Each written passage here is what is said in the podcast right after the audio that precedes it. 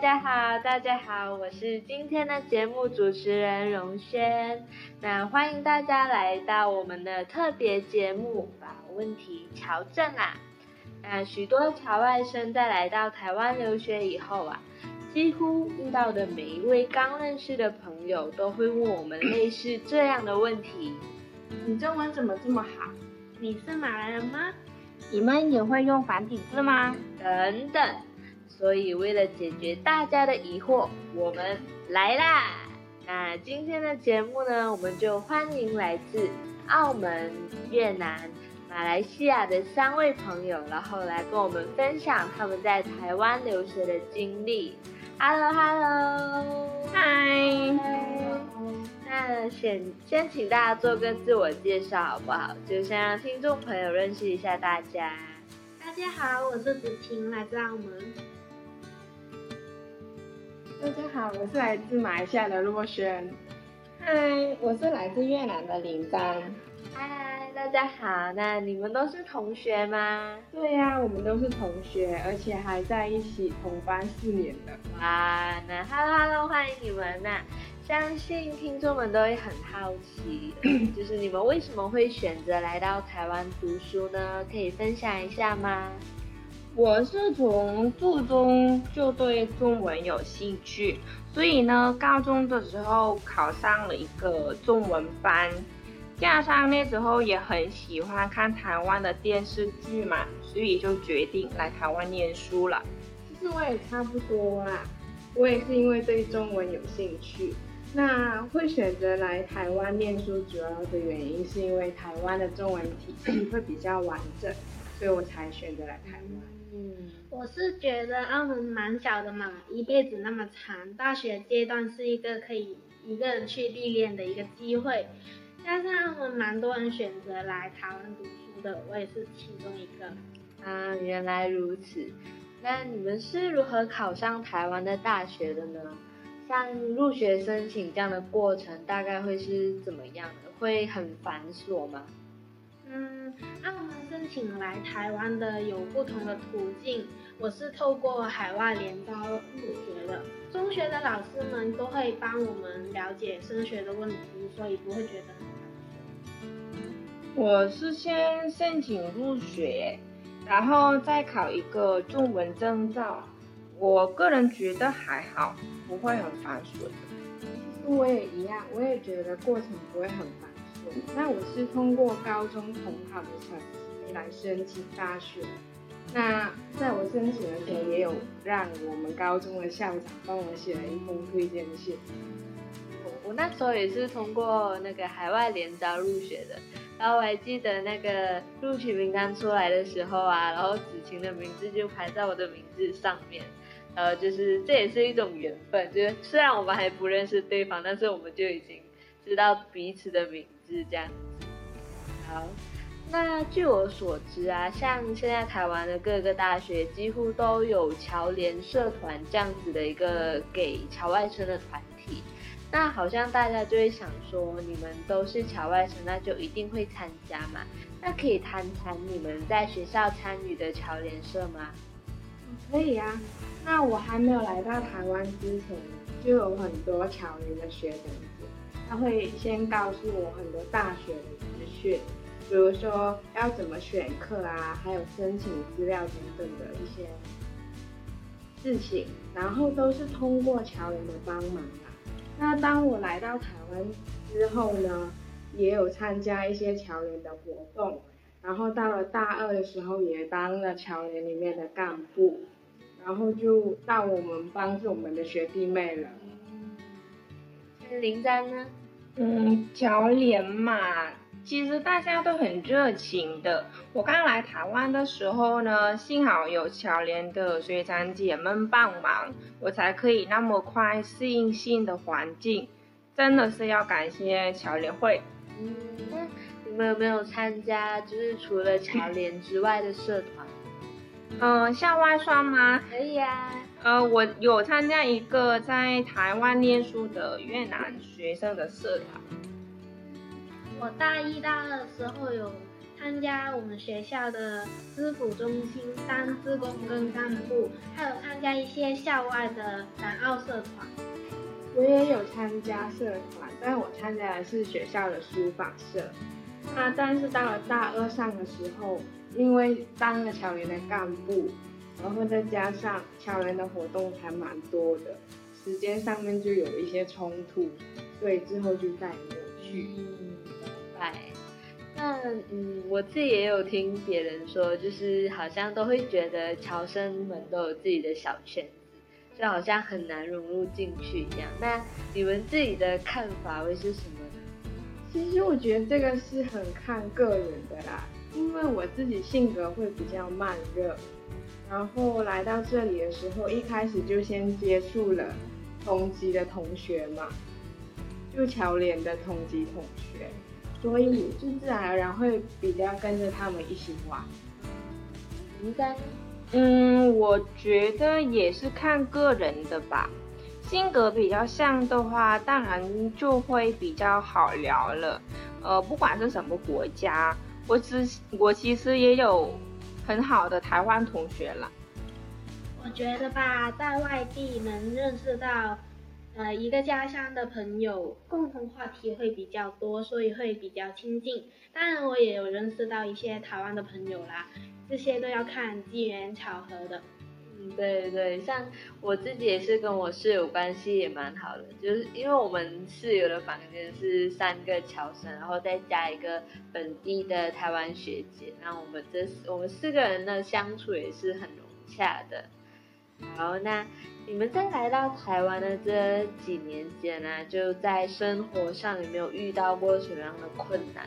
比如说像语言不通啊，或者是饮食习惯很不一样这样。我刚开始是挺困难的，因为我那时候中文也不算很好嘛，加上国文系比我想象中还难。大一的时候，说实话我还想过转系的，但是因为我很喜欢国文系嘛，所以还是坚持下去了。特别在报告的时候，有时候因为紧张吧，我们的口音都会变得很怪。真的，嗯，我自己的话是比较偏在饮食的方面的一些问题，就马可能马来西亚的口味会比较偏重，相对台湾来说，台湾其实还蛮清淡的。那我一刚开始来到这里的时候，其实真的很不习惯，但是到了现在，好像还是不是很习惯了。好，那你你比较不习惯的部分，应该就是像吃辣这样子的吧？因为在马来西亚的辣就是比较香料味比较重，但这边可能就比较不一样这样。好，那有没有你们有没有被问过一些很刻板印象的问题？就是你们恨不得马上就想要把它抓住，然后把它把把这个问题给矫正的那一种。呃，我其实有被问过，就是来台湾是为了结婚吗？嗯，我听到这种问题的时候，我说实话我就懵了。